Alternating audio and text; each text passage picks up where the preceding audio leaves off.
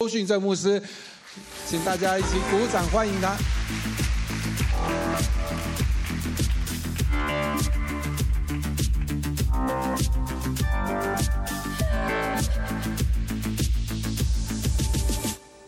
弟兄姊妹平安。今天是我们宣教月的第二个主日哦，非常感谢神。刚才是我们的呃国际牧区的音呃国际牧区所带的敬拜哦，跟我们平常不太一样。今天在第二堂国际牧区呃也在我们当中一起聚会，我特别要邀请他们从位上站起来，我们给他们一个最热烈的欢迎，好不好？Amanda，would you？Yeah。而且弟兄姐妹今天就在我们当中哦。好，请坐，请坐。那今天也非常的特别，大家进来的时候有没有拿到我们的宣教呃，我们制作的一个宣教月的这个 DM 哦，这个是我们上一次做是几年前。五年前的，所以五年才有一次哦，所以你不要打算把把它当做是一个一般的文宣品，就丢在外面哦。这其实讲到了我们在宣教，在世界很多不同的地区做的一些的宣教的工作。那当然，这个不是我们所有的分堂记载的，这是在我们的宣教职堂当中，特别是非华文的一个职堂的运动的里面，在我们在很多的。国家里面所做的开拓，另外在里面呢有一个，今今天在我们的回应的时候会特别做的一个宣教的一个奉献，所以待会我们在最后回应的时候也会一起来收今年的一个宣教的奉献。我们真的渴望期待看见，特别是当我们的重新建造告了一个段落，神可以把我们的焦点，也把我们的资源投注在大使命，投注在宣教的上面哦。所以今天希望可以跟大家一起来哦，在回应的时候呢，我们一。一起把我们的心，也把我们的财物交给神。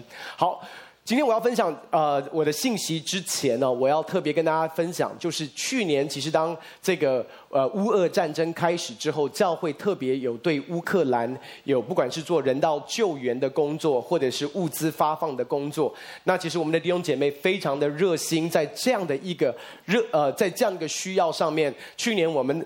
为了这个，其实整个教会奉献超过一千万，投注投入在这样一个事工的里面。那我想特别花一点时间跟大家也稍微介绍，也是报告这这样的一个呃，我们这样的一个奉献，其实这一年到底这个钱去了哪里，做了什么？那其实今年啊呃，今年七月的时候，我有机会跟着我们匈牙利的团队一起去到乌克兰，那去拜访那个过去这一年多当中，我们一直连接在物资发放的一个当地的一个机构。这个机构非常非常的特别，它其实是当地的基督徒，乌克兰的基督徒，还有从外国来的宣教士。当战争一爆发的时候，他们就。成立了一个团队，这个团队像是蚂蚁雄兵一样的一个网络，所以把他们可以把集结起来的物资，能够透过他们的这个网络，其实带到前线。从一开始，甚至在军备都还不还没有备齐的时候，很多的时候，我们的我们所带来的一些的物资跟甚至是一些的资源，可以到最前线那些所需要的人当中，还有甚至是一些被占领的地区的那一些的家庭。所以我们的团队是从一开始每一个礼拜都进去，到现在是每一个月进去一次。他们非常非常的感动，因为他们跟我们分享说，其实很多的团队、很多的教会、很多的机构，一开始战争一开始的时候都有投入，可是他说持续投入、持续关心、持续帮助的，当时间拉得越来越长的时候，其实是越来越少的。所以他们非常的感谢我们，感谢台北灵粮堂持续在关心、持续在投注在他们的需要的里面。就在我们交通跟分享的过程当中，其实当中有一位童工，下一章当中有一位童工，我们我们的我们的团队就问他们说：“那你们这些做领袖的，你们这些在做这样的一个事工，在帮助把资源、把甚至是把一些有需要的这些呃，做做这个难民，把他们接出来的工作的领袖们，你们自己的状况好不好？”下一章，同工们，他们就直接的跟我们分享，他说我们的状况真的不好，为什么？弟兄姐妹，你要知道战争是非常非常严严酷的，他们面对到强很大的压力。其实在，在特别是做领袖的，其实，在这样的一个季节当中，其实他们真的是没日没夜都没有好好休息过。所以当他们开始这样的分享的时候，其实我们里面有一个渴望，我们渴望可以接待这些的人，在我们隔壁，在隔壁的这个这个匈牙利，其实他们特别是姐妹的领袖同工是可以来到匈牙利，他们都没有休息过，所以其实我们开始期待可以更深的来服侍这些的领袖，也在这样的一个季节当中，其实开始累积了信任感，所以他也邀请我们可以来服侍他们的孩童，可以服侍一些的寡妇们。但是就在我们要离开的时候，其实我们有一起的祷告的时间。我们就在祷告当中，我们匈牙利的牧师在祷告里面有一些先知性的领袖。当祷告出来的时候，我发现他们的一些的领袖同工就一一直嚎啕大哭。后来他们跟我们分享，他说：“我们祷告出来的是他今天早晨在他灵修读经的时候，跟神在那边呐喊。为什么在那边呐喊？因为他们自己的至亲就在那个礼拜当中离开了，因为战乱的关系离开了。”所以他们自己也在那个挣扎的里面，可是神借着我们的团队，借着我们限制性的服侍，安慰摸着他们的心。而就在我们要离开的之前，他们问了一个很关键的一个问题。他说：“我们不明白一件事，为什么远在天边的台湾会这么关心我们在乌克兰的状况？”然后我笑着笑着就看着他们说：“因为可能有一天，台湾也需要你来关注我们。” 这个时候，他们终于笑了。这时候，终于他们笑了。他说：“你的幽默感我懂，我们一定会关注你们。”所以，感谢神，神给我们这样的一个机会，给台北灵粮堂这样的一个机会。从战争开始之前到现在，我们持续的在关心他们，而且是用行动、用资源在他们当中来帮助他们。刚才在影片的里面，其实我们看见到。我们看见到什么？其实神透过台北灵粮堂，不只是短宣队出去，神也透过台北灵粮堂。我不知道弟兄姐妹，你知不知道，我们所面对到的台湾，跟二十三十年前的台湾很不一样。就在这二十年当中，其实我们看见到的是，所谓的台湾人整个的人口结构有一个很大的改变。我们都都我们都知道，其实有很多的新住民住在我们中间，对不对？感谢神，神给予台北灵粮堂这样的一个使命，其实要服侍这些的新住民。所以你知道，在台北灵粮堂每一个礼拜有十一种语言的聚会，不管是崇拜的形式、团契的形式，或者是小组的形式，每一个礼拜我们都在服侍。从列国来到台湾居住的百姓，我给大家看一个统计的数字哦。你跟我来看这个统计的数字，这是在二零二二年所我们的官方的一个统计的数字。外侨居留人数前六名，第一名是越南人，有超过四十万的越南人住在台湾，你知道吗？第二名是印尼人，有超过三十万，这个还是官方的数字哦。第三名是菲律宾，有十六万人以上住在台湾这个地方。第四名是泰国人，有八万四千。第五名是马来西亚，有两万三千。第六名是日本人，有两万。我想要跟大家分享的是，其实宣教你不需要出国了，因为神已经把列国带到我们中间。Amen。所以今天我们要把我们的焦点转向在我们当中的新著名。所以今天我要分享一篇信息，关于新著名。今天我们要从路德记一起来思想神对于新著名的心意，神对于我们教会的心意，也透过路德记来思想神对你我生命的一个心意。所以今天的主题叫做路德在异乡当中找到命定，走进命定。我们来看的经文，今天是记载在路德记第四章十三节到十七节。路德记四章十三到十七节。于是波阿斯娶了路德做妻子，与他亲近。耶和华使他怀孕，生了一个儿子。妇女对拿阿米说：“耶和华是应当称颂的，因为他今天没有断绝你有买赎权的近亲。愿他在以色列中扬名，他必苏醒你的生命，养你的老，因为他是爱你的媳妇所生的。有他比有七个儿子更好。”拿米把孩子接过来，抱在怀中，做他的保姆。邻近的妇女要给他起名字，说：“拿米生了孩子了，就给他起名叫。”俄贝德，这俄贝德是耶西的父亲，耶西是大卫的父亲。我们一起低头来祷告，亲爱的天赋，我们奉主耶稣的名到你面前，向你献上感谢。主，我们相信宣教的灵就在我们当中，圣灵，你把启示跟智慧的灵浇灌下来，使我们能够真认识主耶稣基督。这时，我们也拿起你给教会的权柄。我们捆绑在我们当中一切辖制我们，使我们分心，没有办法专注在你话语的黑暗权势。我们命令这一切黑暗权势当中完全的离开，将每一位弟兄姐妹的心意夺回，顺服基督。感谢你，耶稣。祷告，奉靠绝书的圣名，阿门。虽然二零二三年只剩下三个月不到的时间。但是我还是想再次提问大家一个问题，就是请问二零二三年台北粮堂的意向是什么？没有还给我，没有还给，全然怎么样？降服，全人赎回，全然降服，全人赎回。今天我们要看路得记的这一个故事，其实整个路得记讲到的是一个赎回的概念。可是这个赎回其实是透过什么？是透过全然的降服的。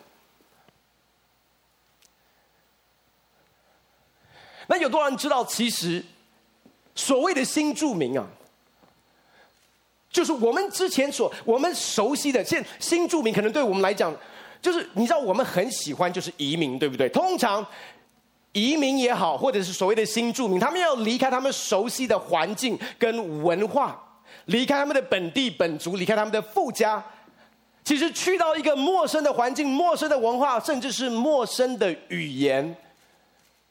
重新开始他们的生活，大部分的时候都是从零开始。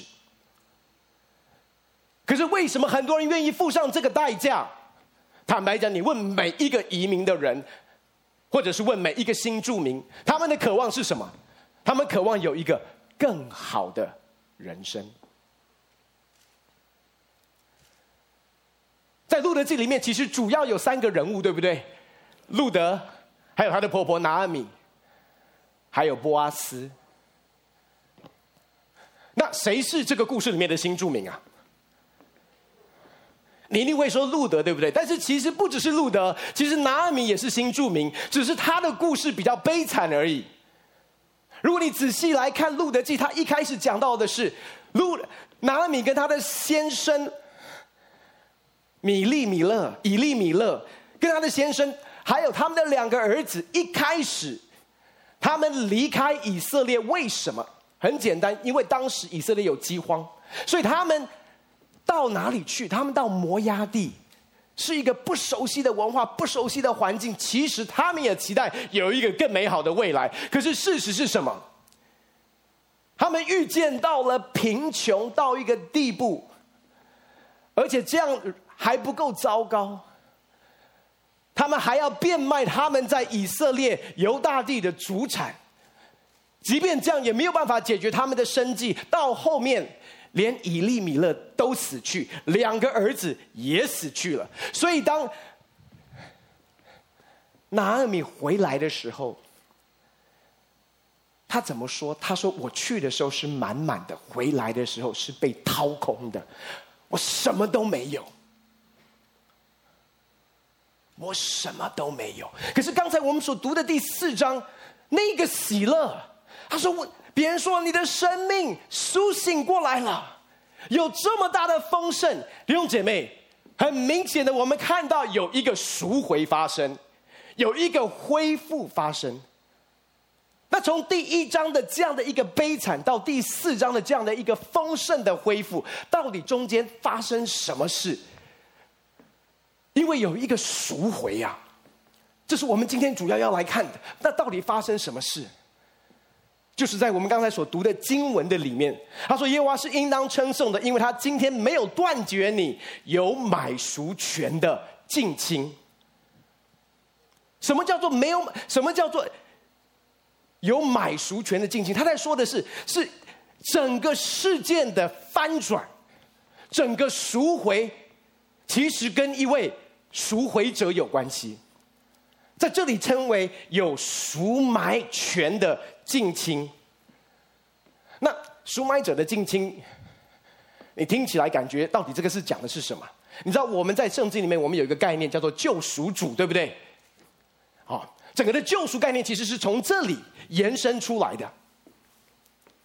所以你不要把这个、这个、这个所谓的买赎权的近亲，我们就把它简单讲，就是一位救赎者，可以吗？意思是说，他的生命被赎回，他一切经历翻转，是因为他遇见到了一位救赎者。那你说他遇见谁？我们第一个直觉的反应一定会觉得遇到波阿斯啊。可是我要告诉你的是，当这段经文他在讲的时候，他说他今天没有断绝你有买书权的近亲，他没有特别讲波阿斯，意思是说他有一点点的模糊的空间。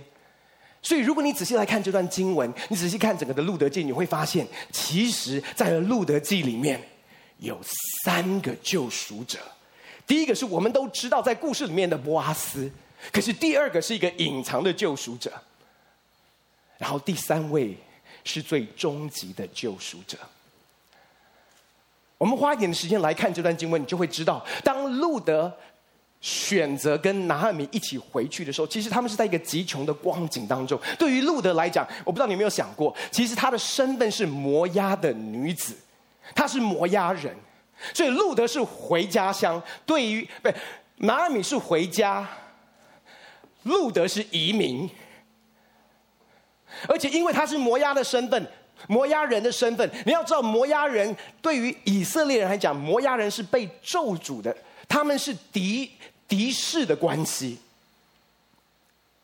所以这个移民对于路德来讲是有很大的风险，但是不管怎么样，路德跟着拿俄米一起回去，他们在一个极穷的光景当中，所以路德跟他的婆婆说：“让我出去怎么样？让我出去去捡麦穗，至少我们有粮食吃。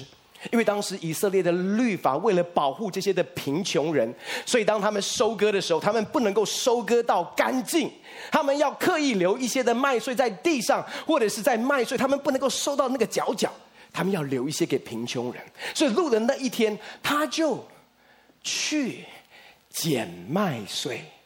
可是捡着捡着，那一天刚好他去的田是波阿斯的田。波阿斯注意到他，然后波阿斯后来就跟路德说：“你不要去别的田捡麦穗，你就留在这个地方。”他说：“为什么？”他说：“因为我已经吩咐仆人不可欺负你，这个很重要。因为你知道，对于路德这个摩押人的身份，他一个新住民在以色列，又因为他摩押人的身份，其实光是去捡麦穗都有风险。”他说：“我已经吩咐我的仆人不要欺负你，为什么？因为如果不讲话，他们会欺负你。”那个欺负不只是轻看羞辱的欺负，那个欺负也可能是强暴甚至谋杀的欺负。所以他说：“你就在这里捡。”我已经告诉他们不可对你动手，而且不只是这样，我要告诉你波阿斯还做什么。他说：“你不要只是捡麦穗，我告诉你，你可以跟我的使女他们一起，意思是说你可以加入到收割的行列的里面。意思他们的禾捆你可以直接拿。所以你可以想象那一天路得回家的时候，本来去拾穗啊，可是他是带着禾捆回去。”所以她的婆婆拿俄米说，发生了什么事，她把这些事都告诉了他。然后拿俄米说：“Oh my God，你知道你碰到谁吗？你知道波阿斯是谁吗？这个原来波阿斯就是所谓的有买赎权的近亲，是他们的族人啊。他是我们的亲人，他是我们的亲戚，而且他是有买赎权的。什么叫做买赎权？”允许我跟你解释一下，你知道，当以色列他们进迦南地的时候，当他们得地为业，对不对？那个得地为业是非常具体的，就是每一家都有属于他们的产业。可是就在以色列的在有在他们的律法的里面，因为神知道有时候我们的人生会碰到一些的困难，会碰到一些的不顺遂，所以可能在我们贫穷碰到贫穷的状态当中，你可能需要变卖你的土地。所以神有两个条例能够帮助人可以重新恢复，或者是赎回他们所失去的。第一个条例是什么？就是每五十年，就是每一个禧年。所有失去的土地要归回他们原本拥有的家庭，所以你可能因为投资失败、做生意经商不顺，你必须要变卖。每五十年，你所失落的产业会回来？又或者说，你在这五十年中累积了很多的财富、很多的产业，每五十年，对不起，全部要归回，你还是只有拥有你自己的产业。可是我们也知道，五十年很久啊。要等那五十年的来到，弟兄姐妹，我们一生大概就只有一次五十年，所以神还有第二个条例，就是这个救赎这位买赎者近亲的权柄，意思说你的家族可以，如果有人愿意，注意他不是一个强迫的，如果有人愿意去帮你赎回那块地，所以现在来了，问题来了，波阿斯他是一个大财主。但是他愿不愿意帮他们买赎回他们的土地？可是这样还不够哦。为什么这样还不够？因为你要了解一件事：土地赎回之后，必须要有一个继承人。可是你看到整个的，不管是拿俄米或者是路德，其实他们都是女子，需要有后裔呀、啊，需要有后嗣才可以来继承。所以对于波阿斯来讲，这一个赎回。代价就不是你我想象的，他只要愿意有这个财富的能力就可以赎回。为什么？因为赎回之后还要赎谁？所以，那你如果从这个最最至亲的来看，那就要娶拿俄米啊。可是娶拿俄米没有办法解决这个问题，为什么？因为拿俄米年纪太大了，除非他有撒拉的撒拉的神迹，不然没有办法生子。了解我的意思？那所以拿米不 work，那你再看下一个人就是路德，可是路德挑战更大，为什么？因为他不是以色列人，他是外邦人，而且是摩押的女子。从以色列的角度，他们是被咒诅的。所以你可以想象，光是要娶这个人，会面对到多少舆论的压力啊！可是重点是。波阿斯不仅是愿意去赎回那个产业，他还愿意娶这个被咒诅的民族摩押的女子为他的妻子。更重要的是，你知道他们生出来的儿子不算波阿斯的吗？是算以利米勒的后裔。他要养别人的小孩，但是重点是波阿斯愿意，所以你看见到波阿斯做什么样的赎回？对于路德来讲，他不只是娶了路德为妻子，然后跟他拥有一个儿子。对于路德跟拿俄米来讲，因着。与波阿斯的结合连结，本来是贫穷到没无路可走，本来是完全没有盼望的。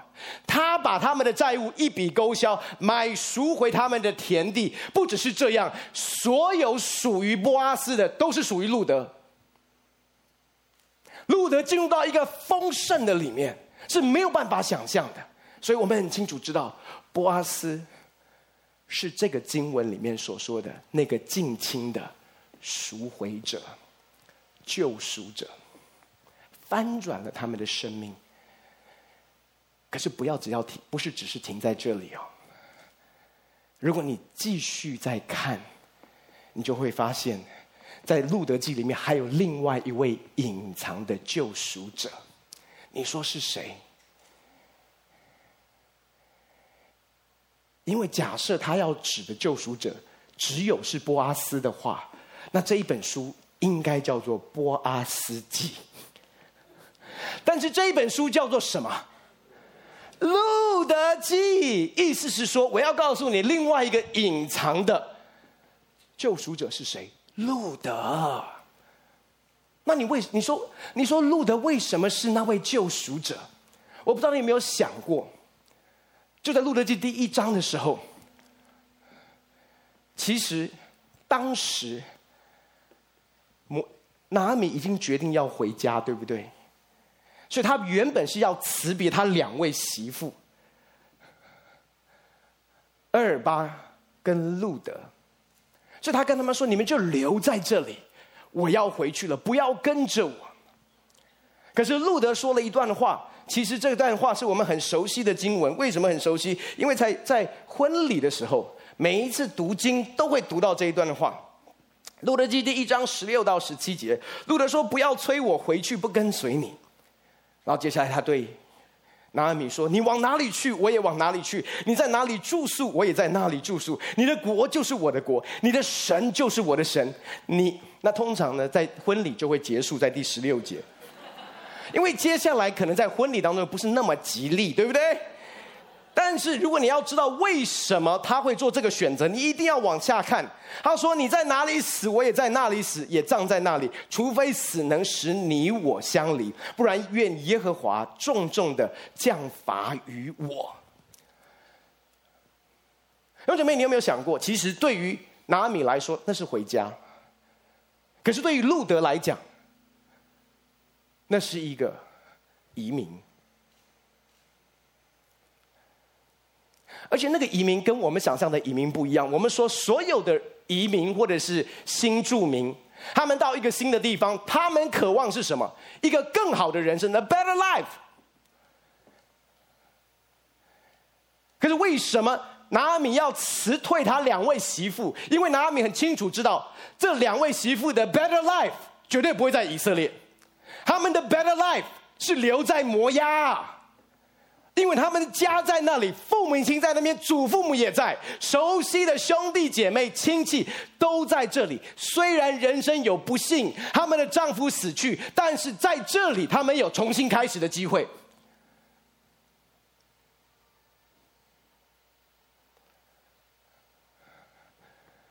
所以厄尔巴说：“OK，我表达了我的心意，但是你要我走。”那我走，可是路德在这边说什么？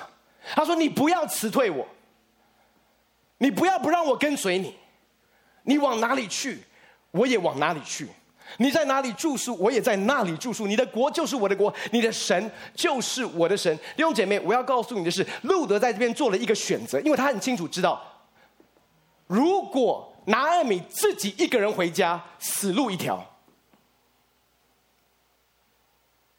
因为在家他能够做什么？他连去捡麦穗的体力跟能力都没有，因为他年纪老迈，他根本没有办法照顾自己，他也没有儿女可以养育他。为什么？因为儿子都死光了，他更不可能有嫁娶的机会。为什么？没有人会娶一个年纪。OK，你懂我的意思？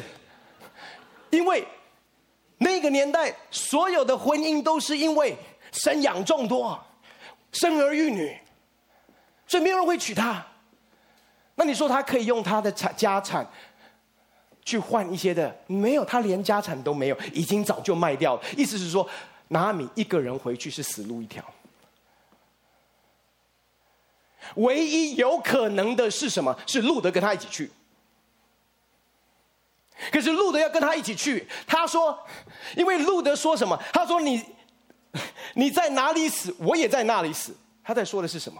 我跟你一起去，我知道我的人生这个选择其实是更糟糕的，因为我的我的机会是在摩押，我的家人，我所熟悉的文化是在摩押，我的亲我的亲人都在这里呀，我翻身的机会也在这里。可是为了要让拿尔米可以得生命，他选择放弃他原本有的生命。那你说他为什么会做这样的选择？很好的一个问题。其实第刚才我们所读的第二节告诉了我们，第十七节这边说，他说：“除非死能使你我相离，不然愿耶和华重重的降罚于我。”他在说的是什么？他在说的是，当他说“愿耶和华重重的降罚于我”，其实路德是认识神的。一个摩押的女子。他会称神是耶和华，耶和华是以色列百姓在盟约关系里面才会称的名字，也是神在旷野向摩西显现。当摩西说：“我怎么样称告诉人，谁差遣我？”意思是说，路德是认识神的。我要问你，路德怎么认识神？路德怎么认识神？透过拿俄米。是透过这个关系连接，路德认识这位独一的真神，路德进入到一个真实的信仰的里面，路德跟这位永生真神创造他的连接。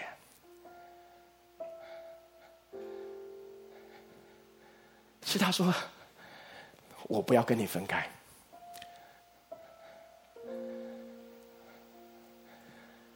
即便我需要放弃所有这一切，成为一个新住民，甚至在这个环境里面，我是被藐视、被轻看，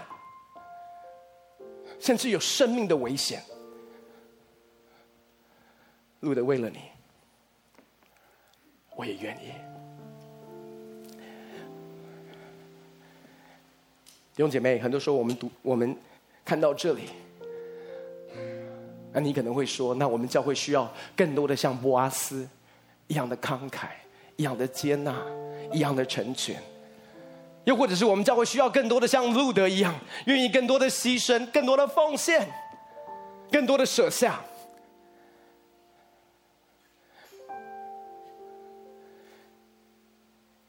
可是弟兄姐妹，如果你没有看到第三位救赎者，你就错过了整个路德记的信息。因为我告诉你，我们可以很努力尝试做波阿斯，我们可以很努力尝试做路德，可是事实是，我们做不到。我们的爱心、我们的耐心、我们的怜悯、我们的慈爱，对于这些新住民说，我们来服务他们，我们来服侍他们。可是我要告诉你，你的爱心会用尽，你的耐心也会用尽。如果你没有找到《路德记》里面的第三位最终极的买赎者、救赎者，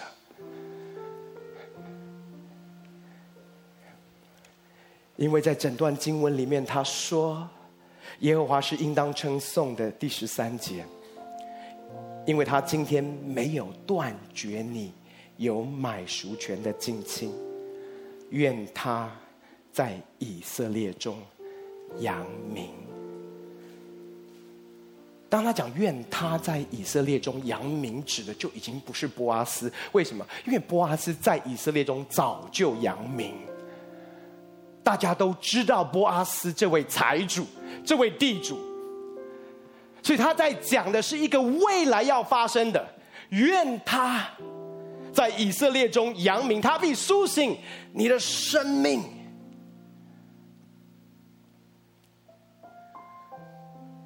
所以，其实整个的经文，不管是讲到波阿斯，或者是讲到路德，其实都在指向的，是未来要来的。透过波阿斯跟路德，他们所生出来的孩子，一直延伸到大卫，到后来的大卫的子孙，那位弥赛亚主耶稣基督。我们相信，我们所爱的这位主耶稣基督，就像波阿斯一样。我们在罪的债务的里面，他来到我们生命当中，他一笔勾销我们所有的债务，用他的爱拥抱我们，进入到与他亲密跟连结的关系当中。在这个亲密跟连结的里面。我们找到了一个全然新的身份，所有属于他的产业都是属于我们的，所有属于他的丰盛，是我们可以白白的得着的。同样的，这位我们所爱的主耶稣基督，他就像路德一样，他成为一位新著名。原本在天上的荣耀，与父神的连结跟合一的关系里面，他舍下这一切，降世为人，卑微的诞生在马槽的里面。他知道什么叫做被羞辱、被拒绝、被藐视、被轻看，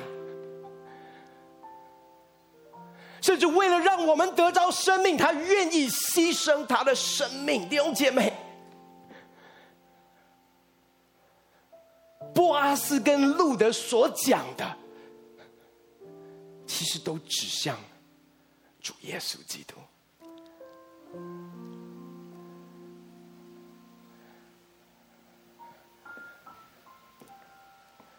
真正的生命跟力量，真正的赎回跟翻转。其实是在基督里的生命啊！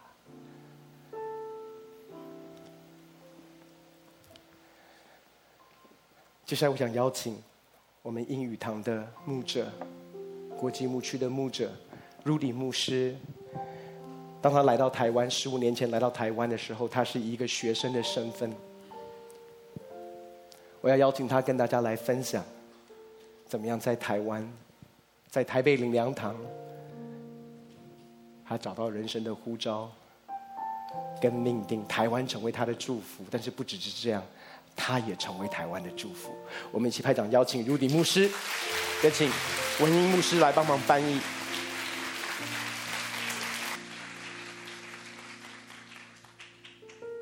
大家平安。I came 15 years ago to Taiwan. 我是十五年前来到台湾。To pursue my MBA as a student. 我那时候其实是来读企管，以学 While I 生的 was 身份。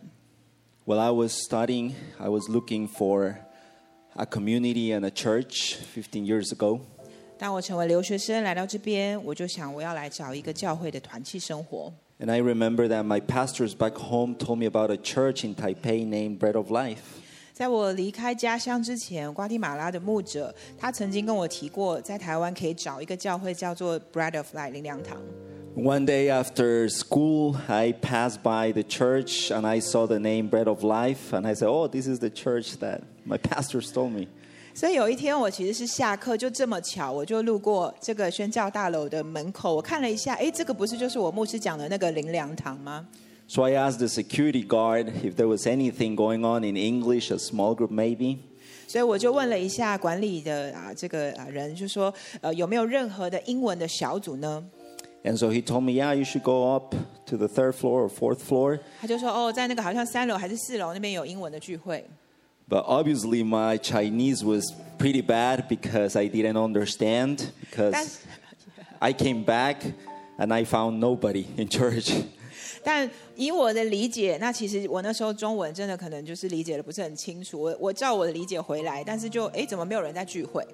It was until the third time that I found people in church and I was able to join the English group and join community. 我后来第二次回来还是没有人，到我第三次才是回来。哎，那天是真的有啊英文的小组在进行。At that time it was named English Ministry.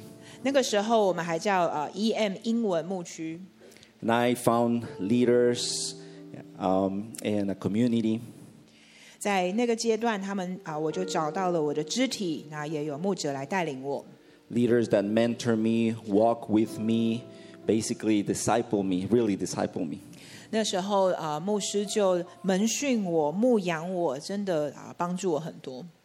Because, I mean, they were patient with me because I came to church, but I brought my baggage with me. I had stuff, things that I needed to deal with in my heart. 那陈师说，我觉得他们是对我有非常多的宽容，因为其实那个时候我的生命中还有很多破碎的状况， I was broken in different ways. 很多方面都经历很多的破碎。 I had different, many fears in my life.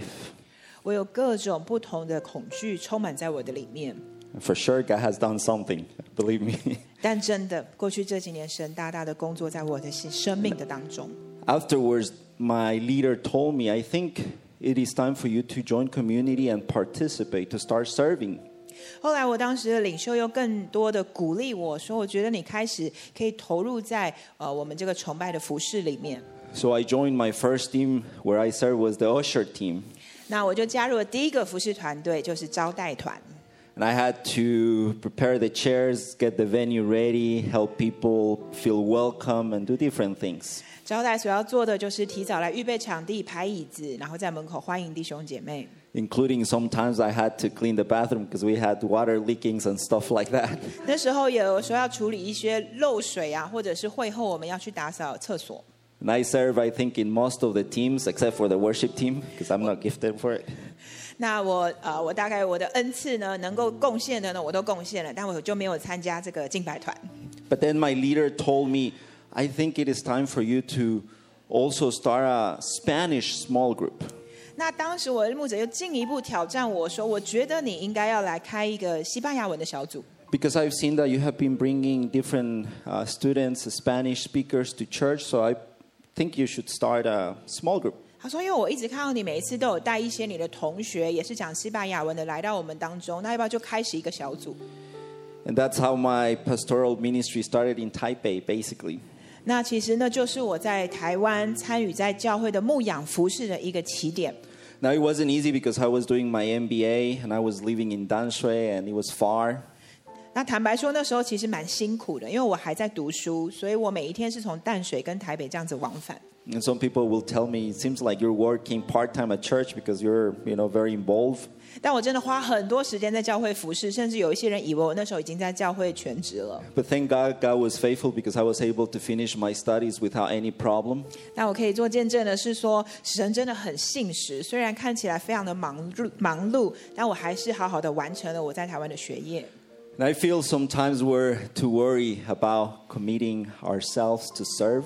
所以我可以明白，真的有时候我们在服侍的当下，我们会有那种的疑虑：我会不会投入花太多的时间了？ or building up the church of God because we might think we won't have enough time for other things. 好像我们花了这么多的时间精力在建造呃神的教会，那会不会我在其他方面就是没有足够的时间了？ But when we're faithful with God's church, God makes a way. 但我要见证的是，当我们对神啊、付出，神是非常信实的，神会开道路， God honors our obedience 神是非常尊荣我们对他的顺服， because we are all, all called to build the church of God. 因为我们的心是为了要建造他的教会。 And there's blessings that we receive as well when we build the church of God. 当我们一起建造神的家，神有加倍的祝福要临到我们。 When we build His church, He will build our house. 我们建造神的家，神也建造我们的家。 What we give to God, He gives back to us with an increase. That's what Luke 我们- 6 says. 我们献上给神，神是加倍的倾倒在我们生命中。 So I started the small group in Spanish, and then it turned into an English. Uh, I mean, into a, a Spanish ministry. 所以本来是一个比较小的西班牙文小组，慢慢成长为一个西班牙文的事工。 Uh, we help the students to get visas. I mean, to settle, help them get their visas in Taipei. 那我们所做的就是继续帮助很多的留学生来到台湾的安顿，然后处理很小的事情，包括像是签证这一类的事。 To find um, houses and help them enroll in school. 他们可能需要找呃住宿的地方，或者是在学校要找到宿舍。 and all do, and do all these small or seemingly small things that actually open the door for us to share the gospel with them. 但是，当我们在这些的小事上来服侍他们的时候，其实就开了非常多能够向他们传福音的门。 and bring them to church. 我们带他们来到教会。 Basically, we're like Latinos are family oriented, so we just became a family for them in Taipei. 那不知道你们能不能够了解，其实像我们拉丁美洲的文化，我们是非常看重家庭的。所以当他们来到这边，我们就做他们的家人。 And then the pastors, my pastors, they invite me to be part of the staff at EM at that time. 所以到一个地步，我的牧者就邀请我正式的以全职的身份加入在服侍的啊岗位上。 And I started just working, developing different ministries, including the Spanish ministry. 所以我就更多的参与在教会的事工，那当然延续这个西班牙文的事工。reaching out to the students during Christmas, during special events, uh, Well- special dates. 那在一些特别的节日，不管是呃这个呃圣诞节，或者是台湾的节日，我们就是跟他们一起庆祝。And also, while I was doing ministry, it came the time, and I also find my spouse in the church. 那就在这样子参与教会服侍的过程当中，我也认识了我现在的妻子， My greatest blessing. 是我人生最大的祝福。 And a few months after, Pastor John talks to me about leading uh, Bread of Life International. 那其实在我结婚后不久，训正牧师又邀请我，要不要正式的来成为这个国际牧区的主责？ And I was very nervous about it 他这么说的时候，我很紧张， because I knew the responsibility. It was a big responsibility. 因为我能够明白，这将是一个很大的责任。 But I was also very honored, 但我心里也感到非常被尊荣。 and I'm also very thankful for Pastor John 那因为我心里真的对训正牧师是非常的感激， because he believed in me. I say, even when I didn't believe in myself. 他真的非常的信任我，即便当我觉得我自己并不是这么可靠的时候， And he's like a father to me. 对我来说，他是像一个父亲一样，在我生命里。 And since then, we have seen how God has been faithful back then, and he remains faithful throughout all these years. 那我回头看，其实这每一步神在我们生命中都非常的信实。 And when I look back, I can tell you that it's totally worth it to trust God. 我现在回看，我真的想跟大家见证，对啊，我们来信任神是非常值得的， Not easy, but worth it. 不是说很简单，但是是很值得的。 Because I thought I came to Taiwan only to do my studies, but actually, I found a spiritual family. 我当初真的单纯的以为我只是来台湾读书，但是神在这里为我预备了属灵的家。 I was able to build a church of God, also, got open doors to Latin America. 我可以在这边建造 啊、教会，甚至在这个过程里也开展了在拉丁美洲新的服侍的机会。 and my spouse as well. 还有，我也找着了我的啊、爱人，我的妻子。 So God remains faithful. 所以神真的很信实。 And now it is a different season for me and my family. 那对我和我的家，我们将要进入一个新的季节。 And we're going to be moving back to Guatemala to be established there. 明年我们将会全家搬回瓜地马拉，我们再一次在那里啊、扎根。 We felt God was calling us to be with my family back home after 15 years because they have gone through health challenges. 我十五年已经没有在我父母的身边，那他们也渐渐年老，他们的身体的状况需要我们更多能够就近的来照顾他们。 But we have been blessed in this place and we will continue to be part of the Bread of Life family, extended family in Latin America. 但是我要说，在这里，神持续的祝福我们的这个路径不会停止，因为我们是要回到中南美，继续来延续这个家。神的祝福要彰显在那里。 And we will be established in Guatemala and we will be doing ministry with Bread of Life, covering the different churches in Latin America. 我们会啊扎根在瓜地马拉，但是同时来兼顾呃台北灵粮堂在那边啊建立的三个分堂。 expanding the kingdom of God with my family serving in Latin America. So we ask for your prayers for our family. 所以我真的请教会可以为我和我的家庭来祷告，因为我回去要在那边也带着我的家人一起来投入，在那边继续扩展神的国、神的家在拉丁美洲。 And I can say that Bread of Life has been really a family to us. 我真的 Thank 要 you. 说，台北灵粮堂真的成为我们在台湾的家。 我们把掌声要归给神。Amen。Amen。其实像如鼎牧师的故事不是单一的故事，其实在我们当中有很多的同工牧者，也都是来到台湾，从一个学生开始做起。我们印尼牧区的美恩牧师来到台湾的时候，还不是基督徒。包括我们参与在我们儿童事工一个很重要的童工，当时他来到台湾，也都还不是基督徒。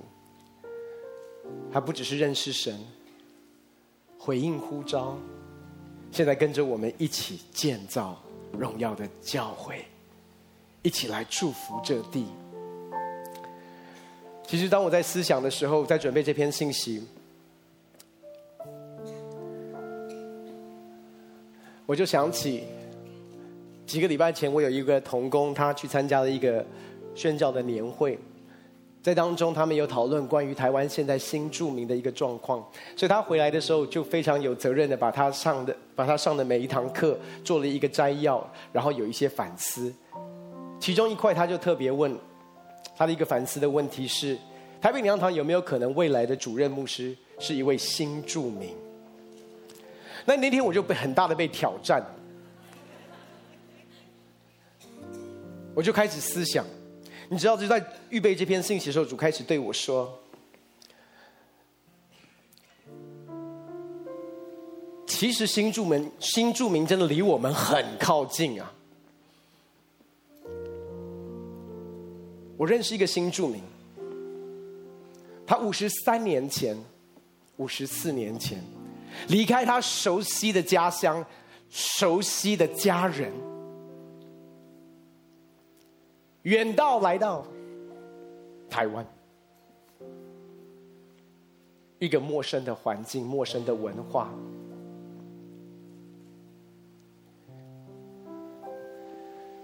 在这个地方，他加入到台北灵粮堂，被爱跟接纳，像是自己的女儿一样。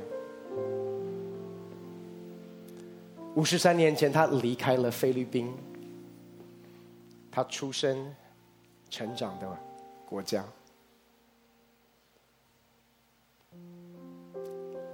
我很熟的这位新住民，可能你也认识，同工们，你可能都忘记了周师母，其实是道地的菲律宾人，菲律宾华侨，连我都忘记了。所以我要回应那个同工是，台北灵粮堂曾经有一位新著名成为台北灵粮堂的主任师母，而今天台北灵粮堂的主任牧师是新著名的儿子。所以弟兄姐妹，这是在我们教会的 DNA 里面。这是为什么？你知道，当我看到我们教会在服侍这些新著名，就在准备这篇信息的时候，主我说主，我明白。有这样的一个产业在我们的家里，没有一个教会像台北灵粮堂一样，有这么多语言的崇拜。你知道关键不是因为我们比其他的，我们是波阿斯，不是因为我们是路德。其实关键是我们遇见了。波阿斯跟路德所指向的主耶稣基督，因为他为了我们的缘故，就像路德一样，离开他最熟悉的荣耀里，道成肉身来到我们中间，因为他像波阿斯一样，除去我们所有的债，买赎我们。拥抱我们，在那个亲密的关系里面，我们进入到他的丰盛生命里。这是台北灵粮堂的历史，是因为主耶稣的缘故。其实，当我想到我的家人的时候，我就想，原来周师母是路德，那这样周牧师就不就是？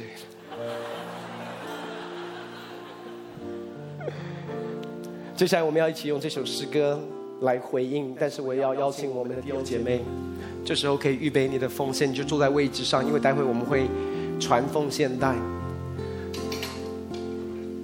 好不好？同工们，我们唱到副歌的时候再来传这个奉献带。我给弟兄姐妹一点的时间，你来回应神。真的，那个宣教不只是在远方，宣教也在本岛。神在我们当中做了奇妙的工作。今天让神对你的心说话，这是我们的负担，不是少数的弟兄姐妹投入在服侍这些的新住民，因为坐在他们身上，就是坐在耶稣的身上。而且神不只是使用我们祝福他们，神也要使用他们祝福我们。这是我过去所见证到。所以，当我们一起用这首诗歌敬拜，你预备你的心，预备你的奉献。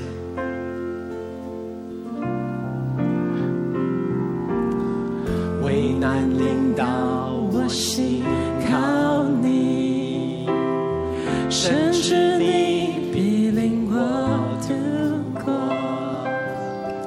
你心是为我坚持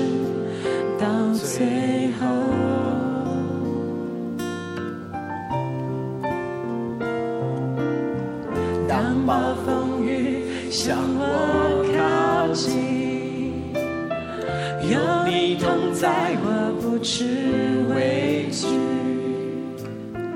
你是我的路者，我所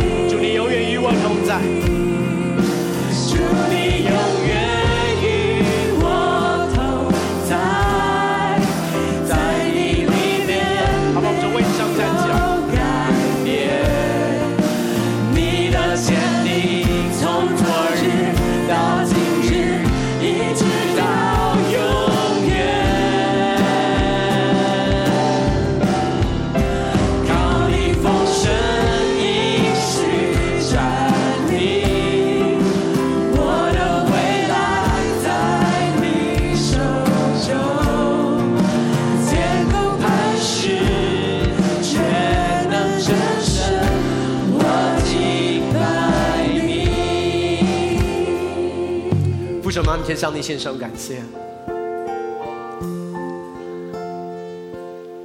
因为你爱我们，到一个地步，差遣你的独生爱子为我们死，那一份爱就像波阿斯一样，何等的浩大！在我们还做罪人的时候，你的爱就临到我们。你赦免我们一切的过犯，赐给我们新的生命，是一个在你里面丰盛、富足的生命。耶稣，你就像路德一样，离开你的本地，离开那荣耀，道成肉身降世为人。你经历了羞辱，你经历了拒绝。你放下你的生命，为了是要让我们可以得生命。今天在你里面，我们每一位弟兄姐妹的生命是被赎回的，因为我们的生命在你的里面。因此，我们可以像波阿斯一样，来爱台湾的新主民。我们可以像路德一样。是因为主耶稣，你住在我们里面。因此，主我祷告，你让台北灵粮堂不只是在台湾以外的宣教，不要缺席；让台北灵粮堂在本地的宣教，在这些新住民当中，祝你透过我们的弟兄姐妹，你透过我们的牧区，透过我们的崇拜。让我们真实把你的爱带到他们当中，因为我们相信他们也要成为台湾的祝福，他们已经成为台湾的祝福。我们为台湾荣耀的命令向你献上感谢，不只是我们熟悉的台湾人，还要连接于你带到台湾的新住民。我们要一同敬祷是你为台湾预备的荣耀的命定。因此，我们向你献上感谢，使用我们的教会。但愿主耶稣的恩惠、天父的慈爱、圣灵的感动与交通，常与我们众弟兄姐妹同在。让我们天天住在你盟约的爱的里面，经历全然的降服、全人赎回的生命。感谢你，耶稣！祷告奉靠主耶稣的圣名，阿门！阿门！把掌声荣耀归给神。感谢神，在台北灵粮堂有这样大荣耀的使命。感谢神，今天的信息好像一篇启示一样的揭开。原来在我们灵粮大家庭里有这样荣耀的使命。线上家人，如果这个时候你有需要，我们的同工为你一。和你一起来祷告，欢迎你可以进到我们的会后祷告室，我们的童工在那个地方啊，要陪你一起来到主的面前。那呃，今天的这个信息呢，我相信对我们灵粮大家庭来说，都会是相当的震撼哈。的确，在台湾啊，大概真的是我们是一个太有。啊，荣耀使命的教会了，有这么多的语言，同时在每一个礼拜在进行。我们可以接触这么多来到台湾的新住民，看见 Rudy 牧师，他本来只是来读书的，但是他因为我们的接待，他因为教会啊，在他生命中带着他认识主，直到今天，他是我们国际牧师、国际牧区的主责牧师耶！哇，我看见到上帝透过。啊，这样的一份爱，使到新住民在这里，在台湾认识耶稣，然后成为神家中重要的仆人领袖。我们看见啊，周师母来到台湾。哇！台湾这个土地培育了他灵粮大家庭，使到周师母啊，在这个地方受装备，然后被建造，以至于成为啊，我们灵粮堂这么大的祝福。现在我们看见训真牧师、训光牧师他们的全家族在台湾所带来的影响力。这样的家人，也许我们可以透过各式各样的方法去海外宣教，把福音分享给有需要的人。其实，在台湾就有这么多的新住民，是我们可以传福音的地方。让我们一起来啊、看重上帝赐给我们这一份荣耀的使命。但愿还有更多的新住民，因着我们林良大家庭认识主。成为台湾这一块土地的祝福，愿上帝奇妙的工作在我们这个大家庭里大大的荣耀。哇，今天的信息真的太棒了，欢迎大家可以再多多的回看，然后也欢迎大家可以呃把这么好的信息分享给有需要的家人朋友。今天的聚会就到这个地方，我们下周再见。